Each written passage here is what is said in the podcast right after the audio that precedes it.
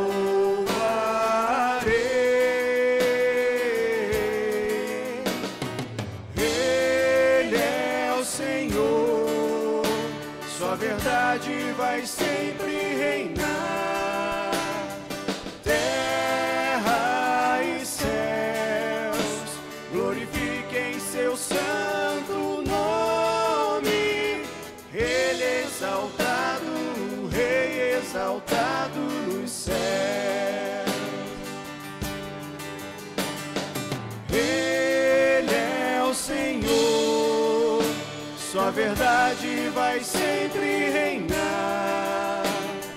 Terra e céus glorifiquem seu sangue.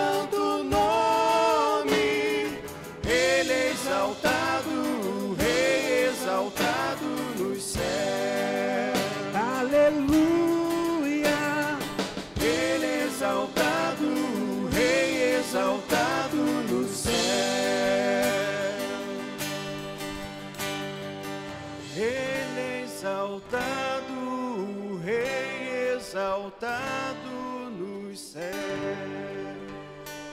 Aleluia, Senhor Deus, tu és exaltado, Pai. Glorifique ao Senhor com suas mãos, com suas palavras, exalte ao Senhor. Que nesta noite de quarta-feira Ele receba a sua adoração. Glórias te damos, Pai.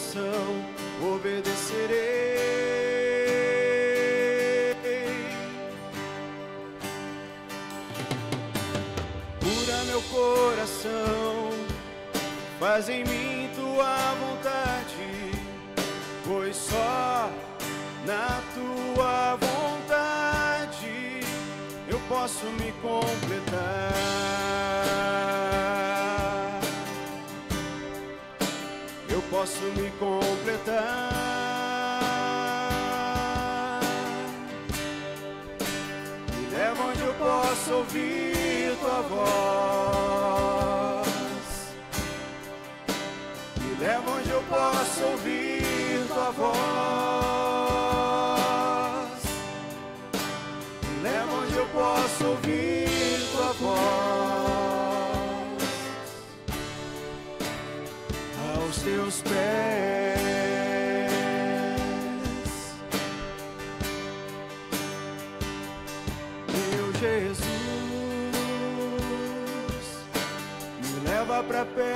Ti, me leva onde eu posso ouvir a tua voz, pois quando eu escutar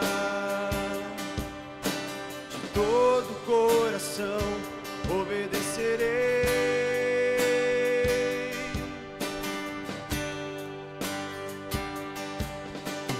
cura meu coração, faz em mim só na tua vontade eu posso me completar.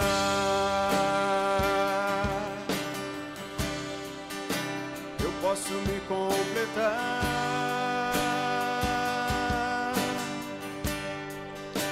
Me leva onde eu posso ouvir tua voz. Me leva onde eu posso ouvir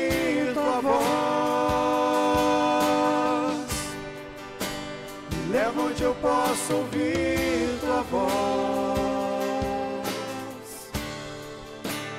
Aos teus pés, ou me leva, me leva onde eu posso ouvir tua voz. Me leva onde eu posso ouvir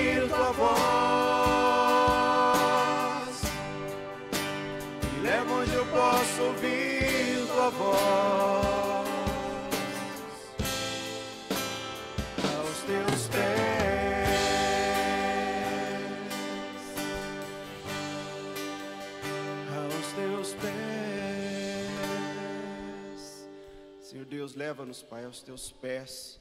Senhor Deus, que nós possamos estar todos os dias diante de Ti, Pai, te adorando em espírito e em verdade, Pai. Em nome de Jesus, Senhor, em nome de Jesus.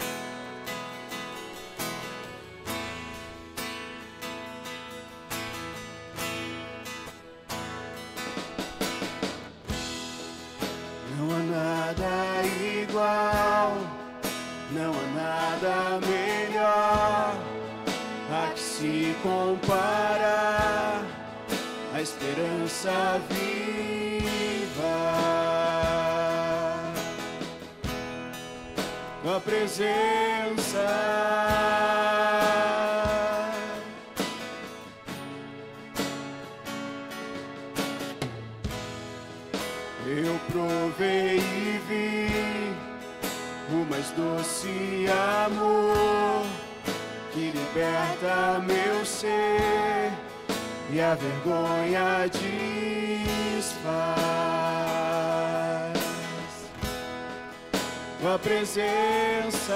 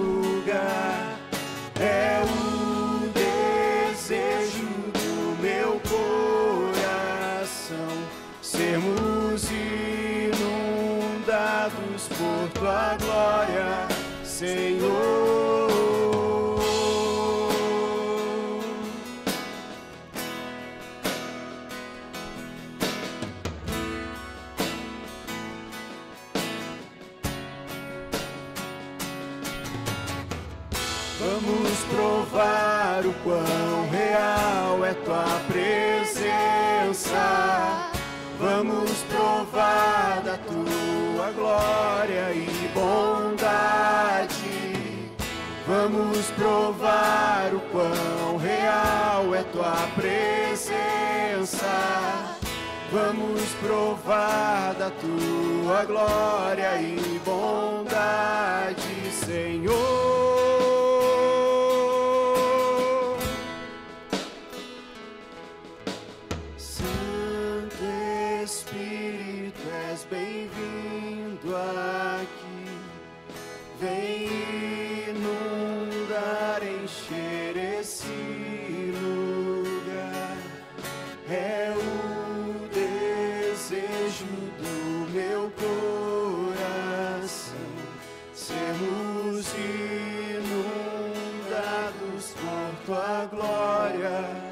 Senhor.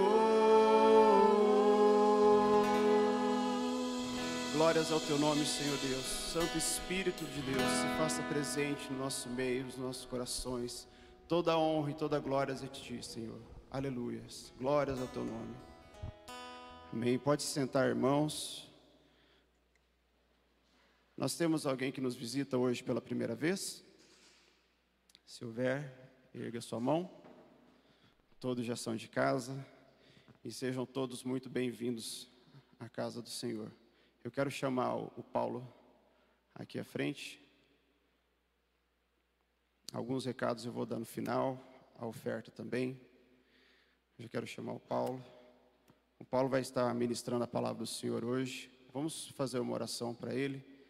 Senhor nosso Deus, nós te louvamos, Pai, pela vida do Paulo. Que o Senhor derrame da tua unção, da tua graça, Pai, sobre a vida dele. Ministrando, Pai, no coração dele o que o Senhor deseja que nós venhamos a ouvir, Senhor Deus. Que a palavra, Deus, que ele vai ministrar hoje, Senhor Deus, seja falada pelo teu Espírito Santo, Pai. Usa ele poderosamente, Senhor Deus, nas tuas mãos para fazer o teu, a tua obra, para ministrar a tua palavra nessa noite, Senhor Deus, e para continuar, Senhor Deus, a obra que o Senhor tem sobre a vida dele. Nós te louvamos, Pai, por essa noite, pela vida dele, da sua família, Pai, e te agradecemos. Em nome de Jesus. Amém. Amém. Boa noite, irmãos. A graça e a paz. Amém. Às vezes os irmãos não jantaram, mas vamos lutar até o final. O Senhor vai renovar as nossas forças, né? Glória a Deus por estar aqui. E ontem, quando o irmão convidou eu para estar ministrando com vocês, para, para nós, é, eu pedi uma direção de Deus, Deus me dá uma palavra, né? E o Senhor me deu uma palavra e ontem pela noite ainda, e quando foi hoje pela manhã, eu no meu devocional falei, Senhor, é da tua vontade mesmo? Quando eu vou abrir, é no meu devocional, onde eu acompanho, é bem o versículo chave que diz a respeito de tudo isso, né? E o tema da mensagem hoje é o que fazer quando não há mais nada para fazer. Às vezes a gente se depara com um problema no nosso dia a dia e fala, pronto, e agora? Para onde que eu vou? né? E aí, o que, que você faz? Né? Às vezes você se encontra nessa posição hoje, e se você veio com essa dúvida no seu coração, na sua mente, quem sabe hoje você sai daqui com uma resposta da parte de Deus. Né? Amém? Eu gostaria de convidar você a abrir a sua Bíblia lá no livro de Atos, capítulo 12. No livro de Atos dos Apóstolos, capítulo 12. Vai abrindo a palavra. Quem vai achando, diga glória a Deus. Vamos lá, folhando, se é no celular ou em algum lugar, abra a sua palavra e vamos acompanhar comigo. A minha, às vezes, pode ser uma versão diferente da tua, mas eu creio que o Espírito vai falar do mesmo jeito. Em Atos, capítulo 12, a partir do versículo 1. A Bíblia diz assim: Nessa ocasião, o rei Herodes prendeu alguns que pertenciam à igreja, com a intenção de maltratá-los. Repita comigo: intenção de maltratá-los. E mandou matar a espada Tiago, irmão de João, vendo que isso agradava aos judeus. Repita: isso agradava aos judeus Prosseguiu prendendo também Pedro durante a festa dos pães sem fermento, ou pães asmos. Tendo-o prendido, lançou no cárcere, entregando-o para ser guardado por quatro escoltas de quatro soldados, cada uma. Herodes pretendia submetê-lo ao julgamento público depois da Páscoa. Pedro então ficou detido na prisão, mas a igreja orava intensamente a Deus. Repita, a igreja orava intensamente a Deus. Por ele, na noite anterior ao dia que Herodes iria submetê-lo ao julgamento, Pedro estava dormindo. Repita aí, Pedro estava dormindo. Entre dois soldados, preso com duas algemas, e sentinelas montavam guarda à entrada do cárcere.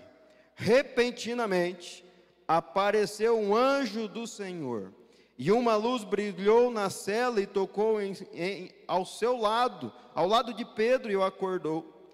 Depressa, levante-se, disse ele. Então as algemas caíram dos punhos de Pedro, e o anjo lhe disse: Vista e calce as sandálias. E Pedro assim lhe fez e disse-lhe: e disse-lhe ainda o anjo: Põe a capa e me siga. E saindo Pedro, seguiu, não sabendo o que era real e o que fazia por meio do anjo. Tudo lhe parecia uma visão ou um sonho. Passaram a primeira, a segunda guarda e chegaram ao portão de ferro que dava para a cidade. E este se abriu por si mesmo e eles passaram.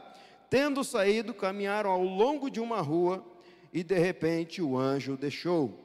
Versículo 11: Então Pedro caiu em si e disse: Agora sei, sem nenhuma dúvida, que o Senhor enviou o seu anjo e me libertou das mãos de Herodes e de tudo que o povo judeu esperava.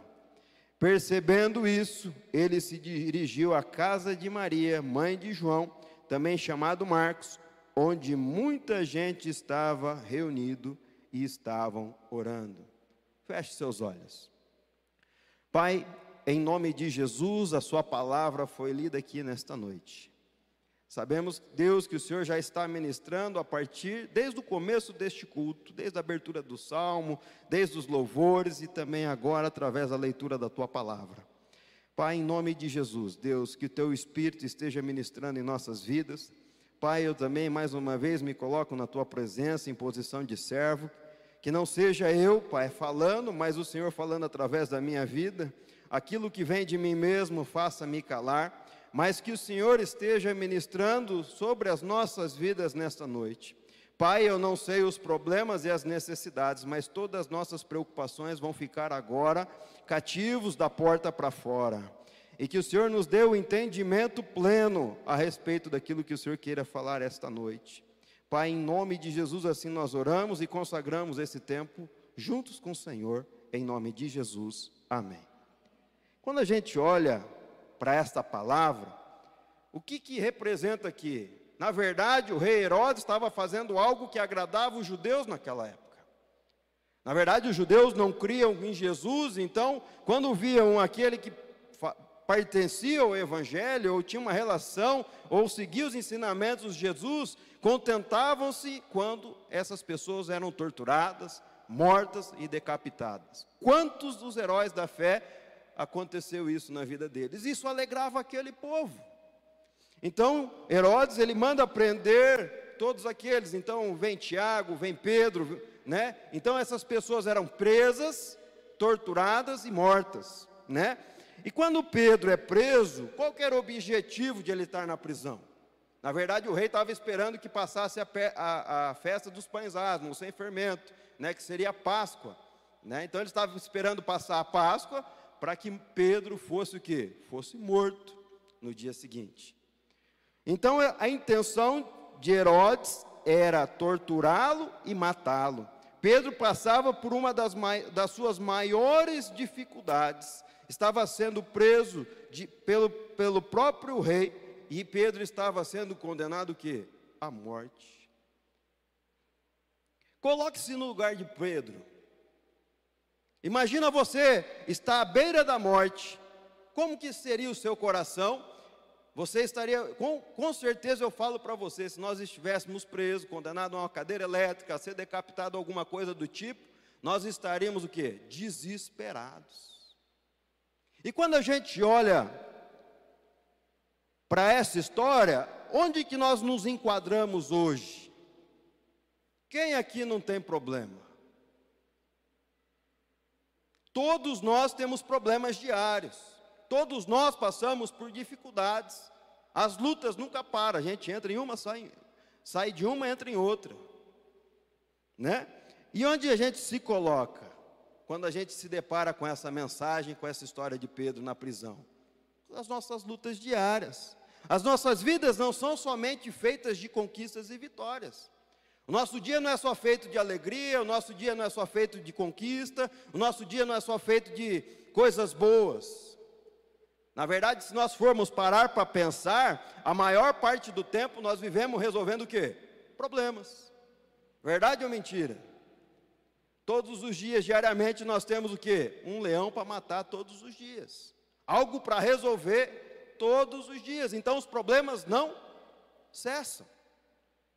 Seja conhecendo Jesus ou sem Jesus. Agora vamos falar assim.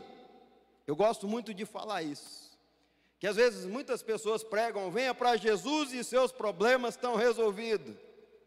Onde está escrito na Bíblia que se você entregar a sua vida para Jesus, os teus problemas, você estaria com uma vida isento de problema.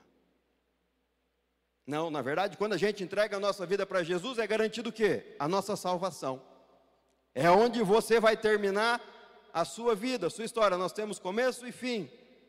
E quando chega o fim aqui na terra, nós temos a oportunidade do quê? Da salvação através de Jesus Cristo. A diferença também é que quando o problema chega, nós não estamos sozinhos, nós temos um irmão mais velho que intercede por nós. Está aqui a diferença de ter Jesus na vida ou não. Mas na verdade, Jesus diz assim na sua palavra, em João 16, 33: Eu disse essas coisas para que em mim vocês tenham paz. Olha que Jesus está falando aqui diante do caos que você vive no seu dia a dia, diante dos teus problemas, eu vim para que vocês tenham paz em Jesus. Neste mundo, porque neste mundo vocês terão aflições. Ele está falando, ó, você aqui na terra, você vai ter problemas, coisas que vai te amargurar, que vai trazer aflição, que vai te trazer tristeza, mas Jesus ainda diz, diz assim: contudo, tenham ânimo, por quê? Porque eu venci o mundo. Através de Jesus, nós temos a oportunidade de vencer aqui na terra. Mas a Bíblia nos, nos isenta de problema, e problema nós vivemos diariamente. E essa mensagem eu vou dividir em duas partes. Vou acabar ministrando só a primeira a respeito, que é uma mensagem muito longa. O que fazer quando nós nos deparamos com um problema que você acha que não tem mais jeito? O que, que você deve fazer? Essa é a primeira parte. A segunda parte é qual que é a reação? Quando a gente aplica uma ação, há uma reação, isso é física. Então, primeiro nós vamos falar qual que é nosso posicionamento perante as dificuldades diárias. Como que você se posiciona? Às vezes você já está cansado de saber, e a primeira delas é o que? Confiança em Deus. É a principal. O problema chega, será que você se desespera, você se desmorona? Ou você deposita a tua confiança em Deus? Oh, o problema chegou, mas a minha confiança não está no que eu tenho, nos meus recursos. Eu, Deus está está no, tá nos meus problemas, Deus vai me ajudar a sair desses problemas e você continua firme. Como que você tem reagido? Você tem se prostrado ou tem se mantido em pé?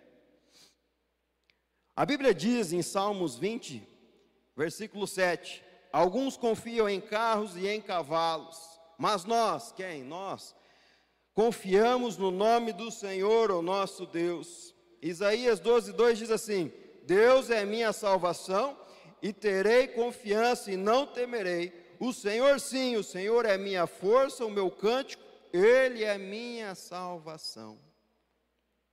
Aí eu te pergunto: onde você tem depositado a sua confiança? Quando o problema chega, às vezes o que você está vivendo hoje, o que, que você tem feito? Será que você está confiando que Deus está no controle da sua vida? Isso serve para nós, sabe? A gente dá uma olhada, porque problema nunca vai acabar. Então serve para nós nos auto observarmos onde nós temos depositado a nossa confiança. A principal razão para confiarmos em Deus, a primeira, Ele é o único digno da nossa confiança. O homem pode te decepcionar, eu, como evangelista, às vezes a gente vai, muitas vidas vêm para Jesus, a gente apresenta Jesus às pessoas, e a primeira coisa que eu ensino quando alguém anda junto comigo: um dia eu posso te decepcionar, mas o seu foco não deve ser o homem, mas sim Jesus, porque o homem um dia vai te decepcionar. Muitas coisas acontecem. Ah, às vezes a pessoa sai de uma igreja porque se decepcionou com o pastor, se decepcionou com algum obreiro, se decepcionou com alguém dentro da igreja sai sem a direção de Deus e o que, que acontece? A tua confiança não pode ser no homem, mas a tua confiança tem que ser em Deus. Deus nunca vai te decepcionar. Ao contrário dos homens, ele nunca mente. Deus não é homem para mentir. Ele, ele nunca deixa de cumprir aquilo que ele prometeu na sua vida. Quantos de nós aqui temos promessas de Deus? seja na palavra, ou seja uma profecia que alguém te entregou. Se você estiver na direção do caminho, no, inserido, os propósitos de Deus vai acontecer na tua vida. E Deus nunca erra. Deus nunca erra. As promessas que Ele tem para mim, para você, Ele vai cumprir. E Ele nunca erra naquilo que Ele prometeu. Eu já passei não sei se às vezes vocês já conhecem a minha história, mas eu já passei por inúmeros de problemas, principalmente financeiros e na justiça. Sempre passei por várias. Meu pai era avalista de uma grande cooperativa, deveu milhões. Né? Minha família, eu sou engenheiro agrônomo, trabalho com propriedades, fazendas tudo empenhorada, podendo perder para a justiça. E Deus prometendo as coisas, Deus fazendo. Em nenhum dos momentos, minha esposa está de prova, me prostrei, me decep... fiquei prostrado, cabisbaixo, mas sempre confiando em Deus. Deus entrou na minha vida, resolveu os meus problemas da maneira dele, porque Romanos 8, 28, tudo coopera para o bem daqueles que amam a Deus e andam segundo o seu propósito. Deus foi resolvendo os meus problemas. E depois de mais de 10 anos de caminhada cristã, uma vida totalmente transformada, restaurada, de repente me chega um problema que eu nunca tinha passado. Um problema criminal. De repente, pessoas me julgando, julgando a minha família a respeito de coisas que nós não fazíamos parte daquilo. Na verdade, nós tínhamos uma propriedade, foi vendida, e o, o, o, o comprador da propriedade usou um terceiro para fazer um pagamento da conta da minha família, e esse terceiro mexia com coisas ilícitas. De repente está eu, bloqueado e paralisado diante desse problema. E agora, o que, que eu vou fazer? Para onde que eu vou correr? Eu não fiz nada disso, estão achando que estamos fazendo coisas erradas. Aí já começa a vir um turbilhão de coisas pessoas aparecendo na porta da minha casa, já pensei em manchetes em jornais e notícias, é isso, começou a me dar um desespero. E aí eu me lembro que um amigo meu, pastor, um, um amigo meu aqui da cidade, veio um pastor de fora, convidou ele, falou: oh, vamos jantar na casa do irmão Paulo. Eu gostaria, pastor, que você orasse por ele. De repente, aquele homem chega na minha casa para jantar. Minha esposa tinha feito uma janta maravilhosa, uma macarronada. Esse homem, metade do meu tamanho, franzino, de repente, um senhor, ele falou: Filha, guarda esse macarrão no forno. O macarrão até queimou. E esse homem posta o dedão, mostra o dedão para mim e falou: Filho, você confia em Deus? Eu falei: Confio, pastor. Ele falou: Filho, eu vou perguntar de novo: Você confia em Deus? Confio. E na terceira vez que ele perguntou, tá bom, não estou confiando. Né? Ele pegou as almofadas do sofá que estava do lado e falou: oh, faz tantos dias e tantas noites que você não consegue fechar os seus olhos, porque você não está confiando em Deus. Ei, eu já tinha uma caminhada com Jesus. Eu já tinha visto Jesus curar a minha esposa, eu já tinha visto Jesus curar o meu filho, já tinha visto Jesus fazer tantas coisas lindas na minha vida e de repente está eu me prostrado. Será que você está se enquadrando aí, às vezes, olhando para a minha vida e falando, puxa, isso está acontecendo comigo também. Às vezes não é uma causa na justiça, mas é algo que você está vivendo hoje. E de repente esse homem falou assim: eu procurando os melhores advogados no Brasil. De repente falou, filho, Deus vai resolver o teu problema na simplicidade. E Deus entrou de providência. A partir daquele momento eu me restabeleci, me reergui e com menos, começamos a orar nas madrugadas no monte. Eu gostava, naquela época, eu subia muito ao monte para orar nas madrugadas. E no terceiro dia de oração, numa madrugada, Deus falou comigo: Hoje estou resolvendo o teu problema. E quando eu desci daquele monte, no outro dia, eu recebo a notícia que o processo estava sendo arquivado. Que tudo não passava de uma confusão, ou seja, de algo que não existia. Aí adiantou ficar prostrado daquele jeito, o que, que o diabo queria? Queria me destruir. Quem sabe me deixar numa depressão. Quem sabe se eu não fosse orar, os problemas não eram resolvidos. Não devemos confiar na nossa inteligência. Muitos, o problema chega, acha que é sábio para resolver os teus problemas. Não devemos confiar nos nossos recursos. Não se baseia no que você tem na conta. Ah, com dinheiro eu posso resolver isso. Não podemos confiar em especialistas, profissionais, aqueles bambambam, bam, bam, sejam médicos, advogados, ou até mesmo remédio, ah, se tal remédio chegar até mim, vai me curar. Não é isso. A nossa confiança tem que estar centrada e depositada em Deus. Não é confiar naquilo que o homem pode fazer, mas confiar naquilo que Deus pode fazer pela sua vida. Não é remédio, não é médicos, não é os melhores advogados, é mais naquilo que Ele pode fazer por mim e por você. Aleluia. E a segunda coisa, então, a primeira coisa que nossas atitudes, primeira coisa, confiar em Deus. E a segunda coisa, que é o básico, é a oração. Aí quando a luta chega, o que que acontece? Primeira coisa, muitos deixam de orar foca somente no problema. Às vezes o problema chega diante de nós, a gente para de orar, porque você já aconteceu isso com você? O problema chegou na tua vida e você deixa de confiar em Deus, para de orar, você fica paralisado. E aí você começa a focar só naquele problema. E aquele problema às vezes era tão pequeno, ele começa a ficar um gigante. Porque você começa a não ver saída. Você começa a não ver solução. E você já parou para pensar por que isso acontece na vida do crente? Você sabe o que significa oração?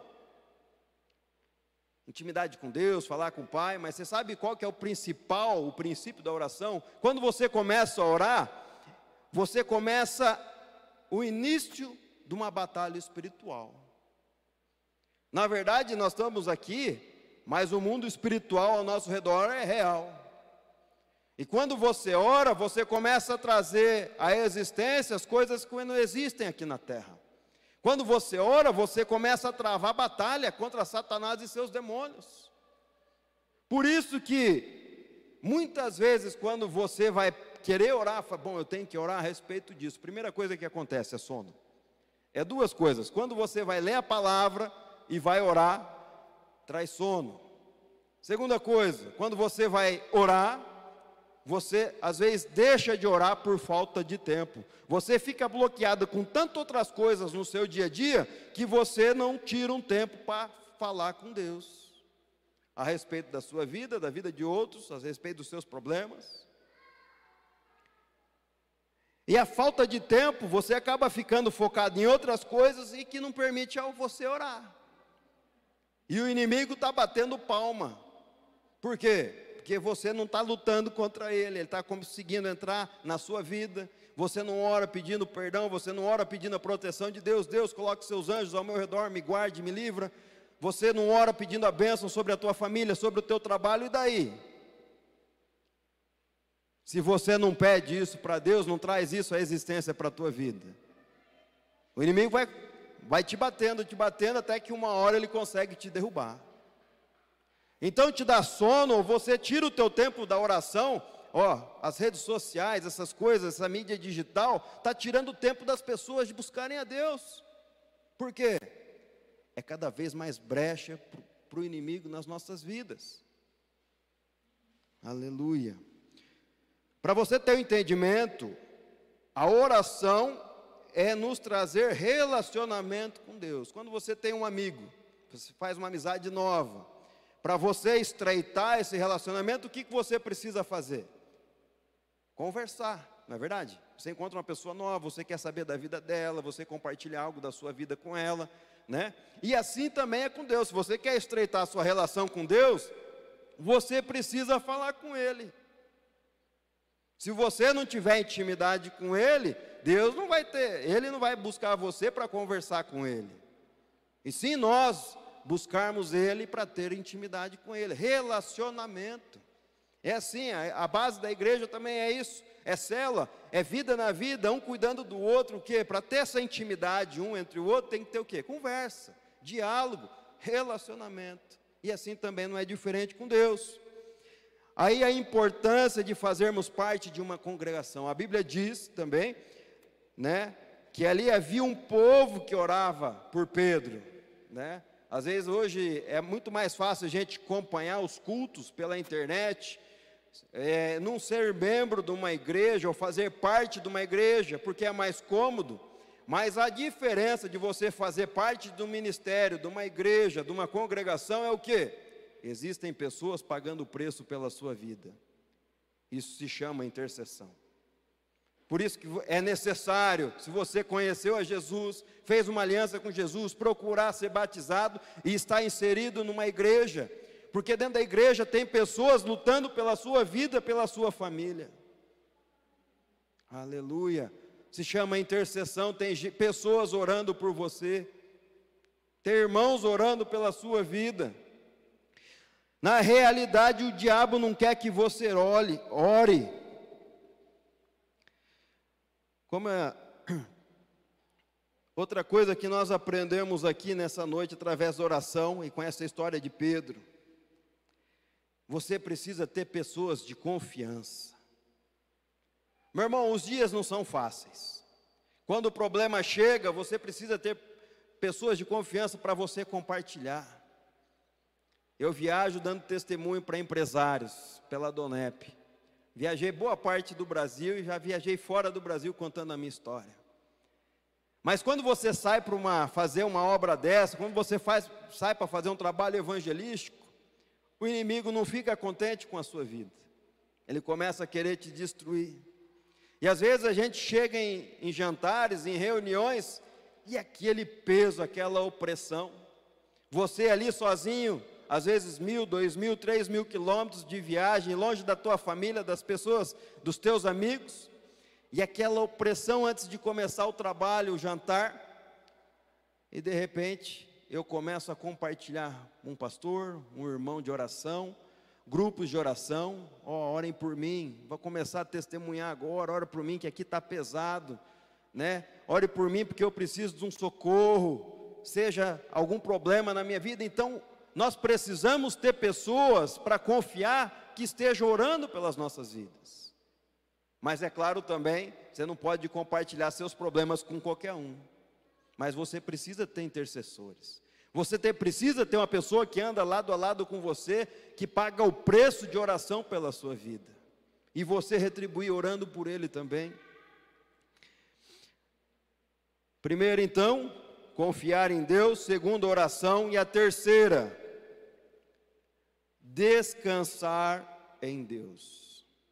Será que você tem conseguido descansar, repousar no Senhor diante dos teus problemas? A Bíblia diz que na noite anterior ao dia que Herodes iria submetê-lo ao julgamento, a Bíblia diz que Pedro estava dormindo entre dois soldados, preso com duas algemas, e sentinela montava um guarda na entrada do cárcere. O que Pedro estava fazendo em um momento tão decisivo da vida dele? Imagina você na prisão, amanhã você vai morrer. Será que você ia dormir dentro da prisão? Ou você ia ficar desesperado andando de um lado para o outro, tentando achar um buraquinho para onde que eu vou sair? E quando a gente se depara com essa história, ele, Pedro sabia que Deus estava no controle de tudo. E quando o anjo chega, a Bíblia diz que Pedro estava dormindo. Pedro estava descansando no Senhor, colocando a sua confiança em Deus e deixando Deus trabalhar em seu favor. Será que você já parou para pensar que quando você coloca, confia em Deus, coloca as tuas preocupações diante dele através da oração, você acredita que Deus pode trabalhar em seu favor? Quando a gente procura basear as nossas vidas na palavra, fazer aquilo que a palavra diz, confia em Deus, ora, a Bíblia garante que Deus cuida das nossas coisas. Enquanto você procura mais Deus, enquanto você cuida de Deus, das coisas de Deus, Deus se preocupa com as tuas coisas. Então Pedro acreditava que Deus estava no controle da vida dele. E se fosse para ele morrer também era um propósito de Deus porque ele sabia que ali tinha um propósito. E a Bíblia diz: Não andem ansiosos por coisa alguma, mas em tudo, pelas orações e súplicas e com ação de graça, apresentem os seus pedidos a Deus, e a paz de Deus, que excede todo entendimento, guardará o coração e a mente de vocês em Cristo Jesus. Olha o que a Bíblia está dizendo, independente do que você está vivendo hoje, não andem ansiosos. Jesus está Deus está guardando o teu coração, a tua mente, o teu, o teu entendimento e está trazendo essa paz que ninguém entende. Às vezes o problema chega na vida do cristão, chega uma notícia de enfermidade ou alguma coisa totalmente terrível, e às vezes a gente olha para o irmão e o irmão está firme, inabalável, alegre, uma paz que a gente não, que as pessoas não entendem. O que, que é isso? É Jesus na vida dele. Quem aqui não quer esse Jesus? Eu quero esse Jesus para mim. Quem aqui não quer ter essa paz? Eu quero. Aleluia. A Bíblia diz que não devemos andar ansiosos por coisa alguma.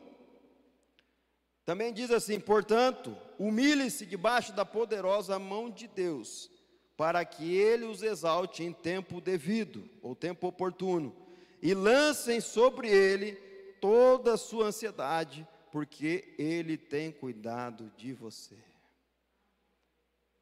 Aleluia. Meu irmão, a Bíblia está dizendo aqui: não se preocupe com nada.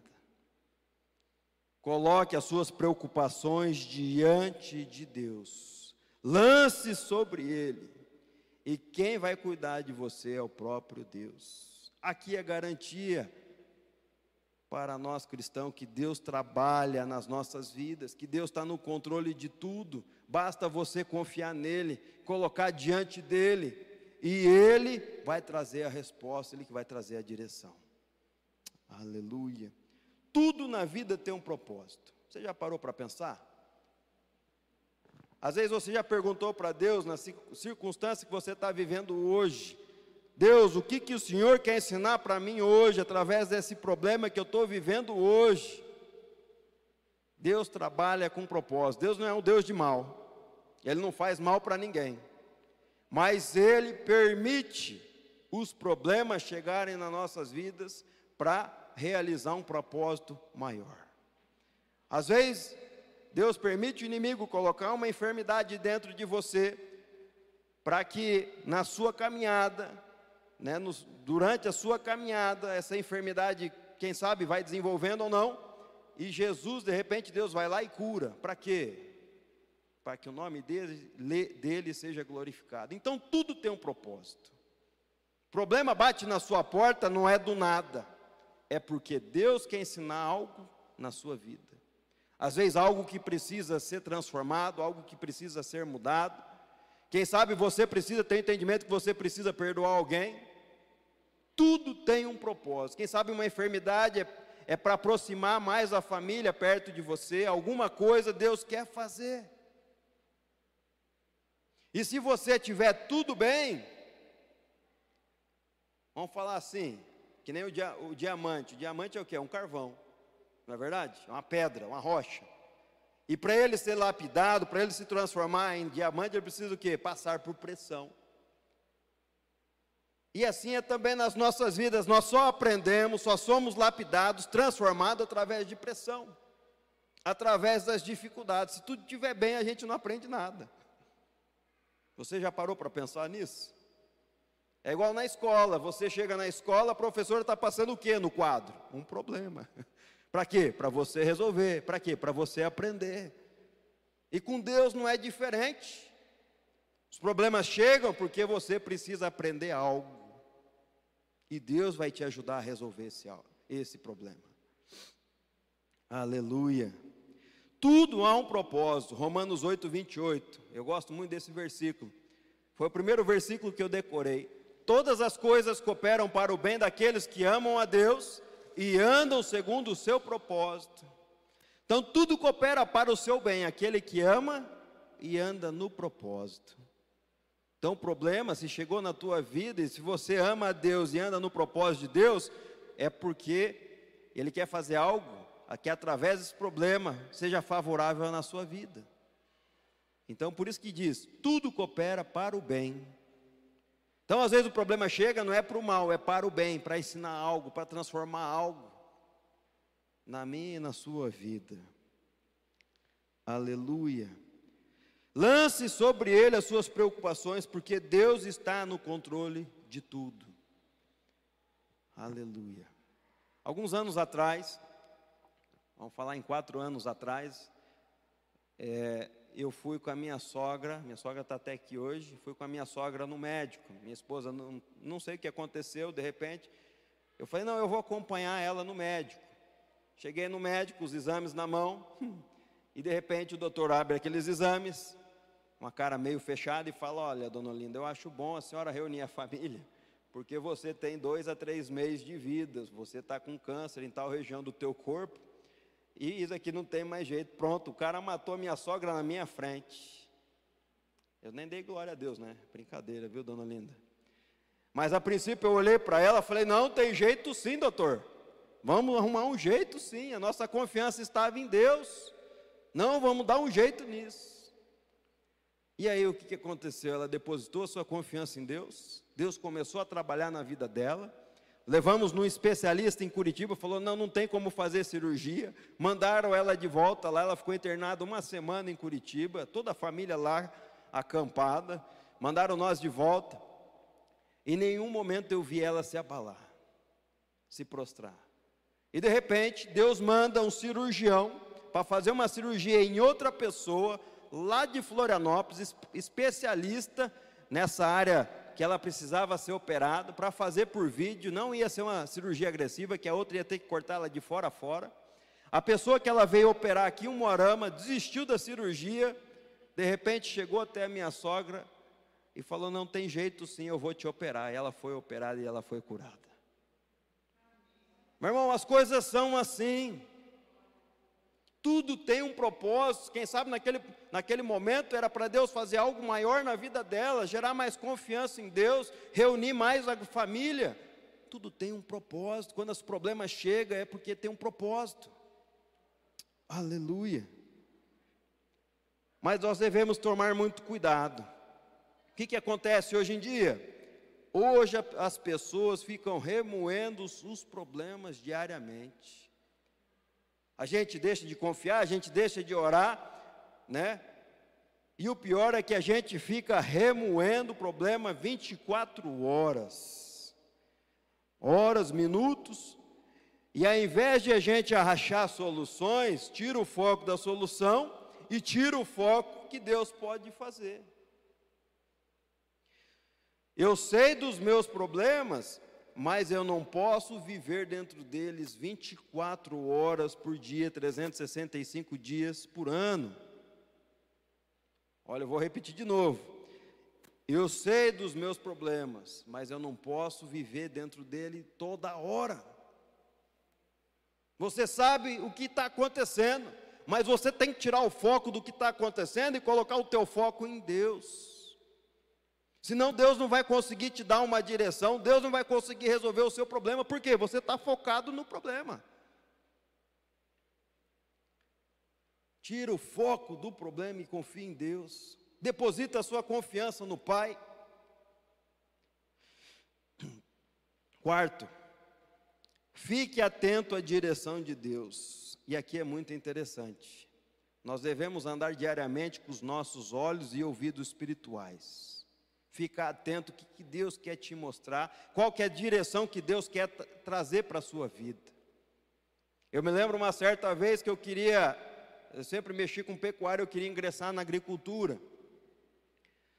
Fui lá, comprei implementos, fiz pedido de insumos, várias coisas, saímos até numa revista na época, de uma cooperativa, e vamos plantar.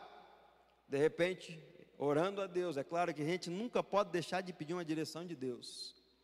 Num culto, numa igreja, de repente, um pastor que nem estava visitando a igreja naquele dia, pediu a palavra, a pastora que estava ministrando naquele dia falou: tem alguém aqui que tem algo de Deus para a igreja. Aquele pastor se manifestou, foi até a frente, e chegou lá na frente, ele falou, entregou algo para a igreja muito bonito naquele dia, e olhou para mim, eu estava no canto, na primeira fila com a minha esposa, falou: Ó, Deus manda te dizer que não é tempo de plantar. Meu irmão, e aí?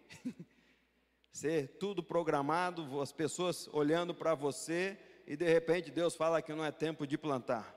Se eu plantasse ia dar certo ou não? Ia dar errado.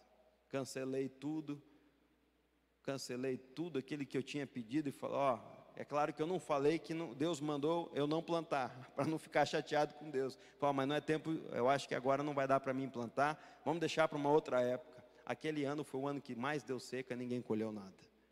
Meu irmão, isso é confiar em Deus. Deus dando direção para as nossas vidas. Ontem mesmo, eu olhando, quando eu recebi o convite para ministrar hoje aqui, eu fui, olhei uma palavra e eu pedi confirmação. Deus é da tua vontade? E quando abro o meu devocional, Deus falando comigo ali, fala, passa isso adiante para a igreja.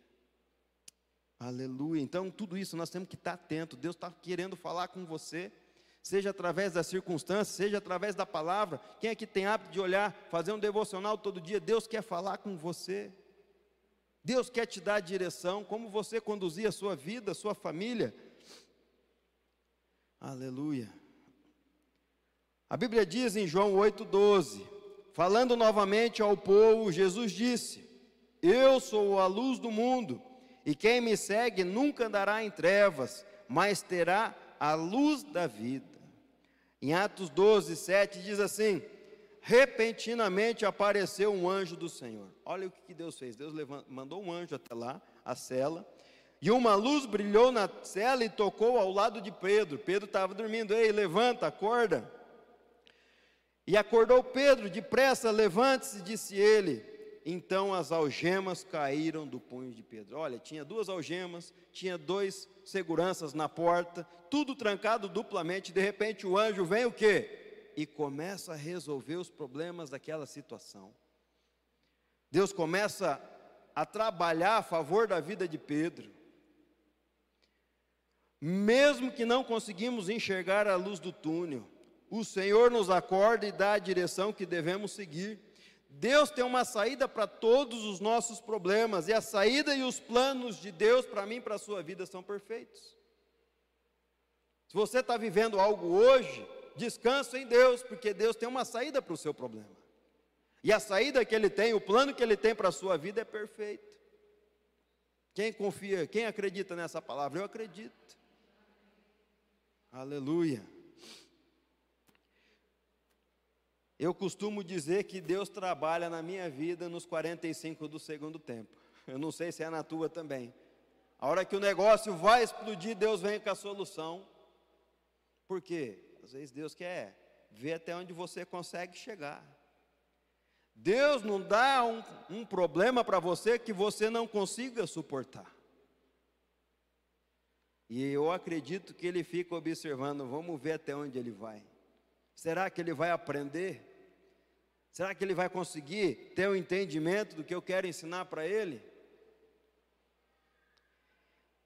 E Deus despertou Pedro e assim é com as nossas vidas, nós devemos despertar, nunca parar, nunca parar de confiar em Deus, nunca parar de orar, nunca parar de andar nos propósitos de Deus, na direção de Deus, não desanimar com Deus, ficar firme na igreja, ficar firme na fé, aliançados com Jesus, não murmurar, agarrados com Deus. Levante-se, assim disse o anjo, às vezes é para nós, levante-se não fique acariciando as suas feridas. Ou seja, muitos de nós, às vezes, eu vejo muitas pessoas que já conversei, que fica remoendo os problemas. É o espírito de coitadinho, autocomiseração. Ai, né? Ah, Deus, a minha vida não tem jeito, fica se, pondo numa posição de coitadinho. Não é isso que Deus tem para nós. Nós devemos se levantar, se impor. Eu repreendo isso na minha vida. Aleluia.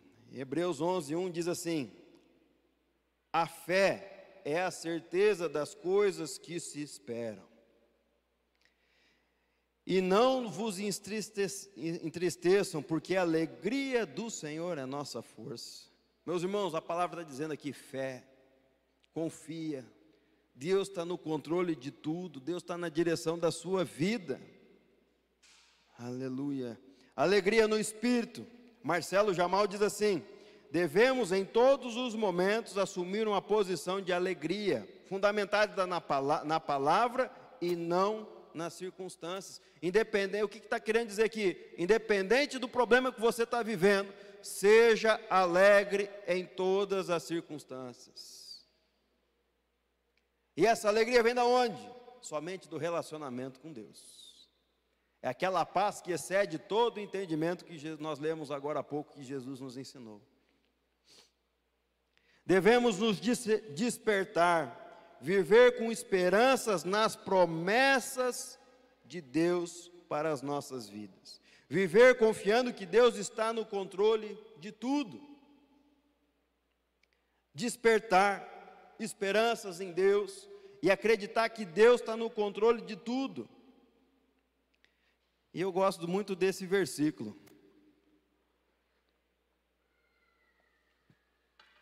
Uma certa vez eu tinha tanto problema e o irmão chegou até a mim e falou: irmão, eu estou vendo que a tua vida está cheia de problemas e eu queria compartilhar uma palavra com você.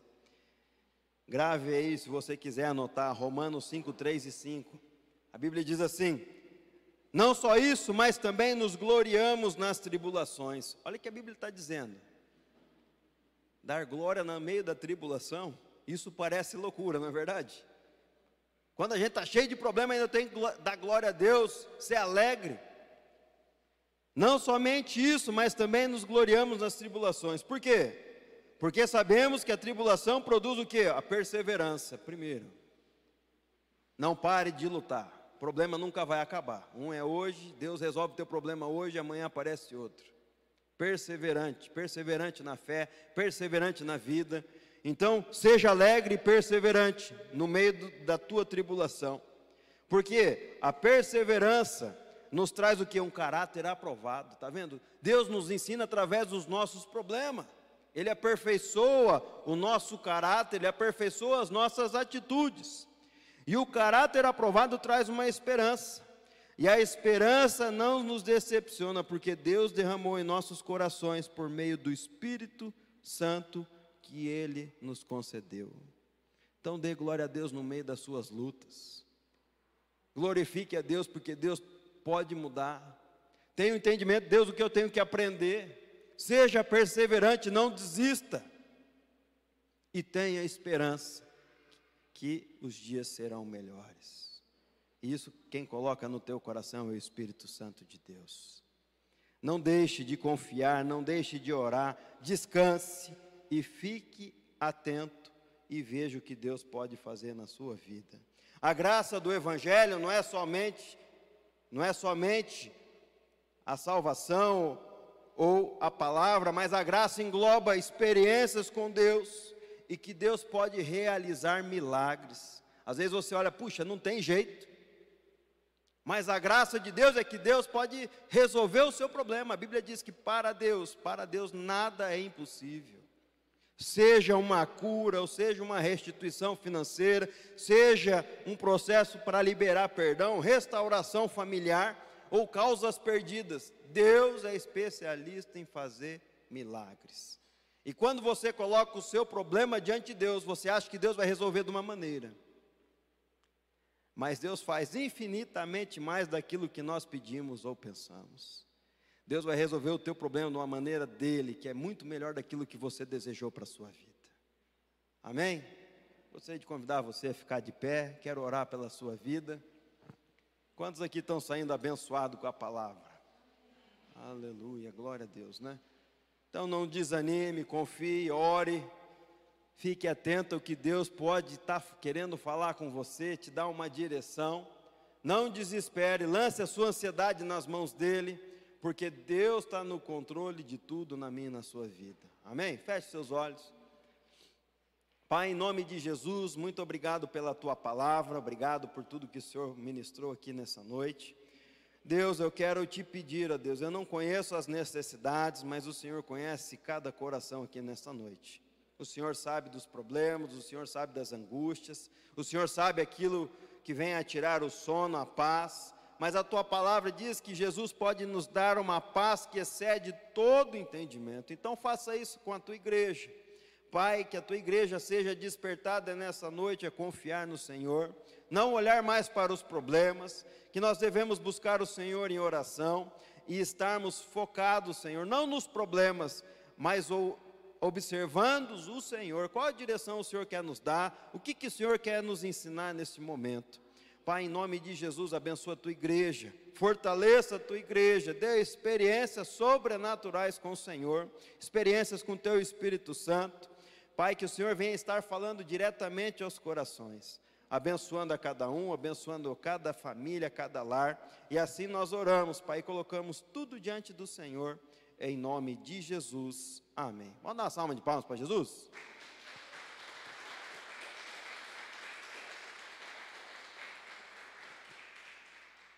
Glória a Deus, irmãos. Que Deus abençoe você. Obrigado pela oportunidade. Passar a palavra para o Rafa. Que Deus abençoe. Deus te abençoe, Paulo. Palavra abençoada. Irmãos, você que veio preparado com a sua oferta, deixa eu ler um versículo para vocês, que está lá em 2 Coríntios, no capítulo 9, o versículo 7. Se você puder reproduzir para mim, fazendo um favor.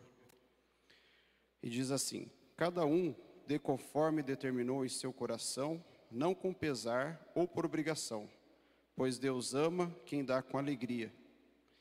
E Deus é poderoso para fazer que lhes seja acrescentada toda a graça, para que em todas as coisas, em todo o tempo, tendo tudo o que é necessário, vocês transbordem em toda boa obra. Você que veio preparado com a sua oferta, pode trazer à frente, sem constrangimento, porque o Senhor, Ele ama aquele que dá com alegria de coração. enquanto você traz, nós vamos fazer oração. Senhor nosso Deus, nós te louvamos por essa noite, agradecemos pela tua palavra que o Senhor ministrou aos nossos corações. Te louvamos, Senhor Deus, por tudo aquilo que o Senhor tem feito no nosso meio, Pai, em nossas vidas. Te louvamos também, Senhor Deus, pelas ofertas recebidas, pelos dízimos. Senhor Deus, que o Senhor venha derramar a tua unção sobre a vida de cada ofertante, de cada dizimista, Pai, sobre a vida de cada irmão desta igreja. Senhor Deus, que eles venham a transbordar, Pai, não somente financeiramente, mas também, Pai, em toda alegria, em toda graça e amor do Senhor, Pai. Nós te louvamos, Senhor Deus, te agradecemos, que essas ofertas, Senhor Deus, prosperem, Senhor Deus, dentro da tua obra, realizando, Senhor Deus, o desejo do teu coração em nossas vidas, Pai. Nós te louvamos em nome de Jesus. Amém.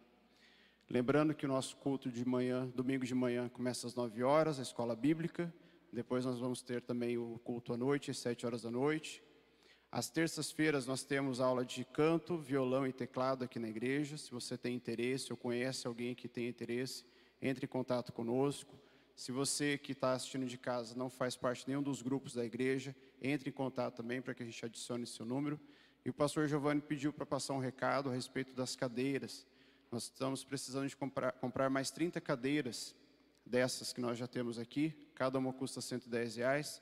Se você sentir no coração de ofertar uma cadeira, duas ou uma parte do valor, assim como desejar o seu coração, você pode estar entrando em contato conosco, com o pastor Giovanni, e será muito bem-vindo.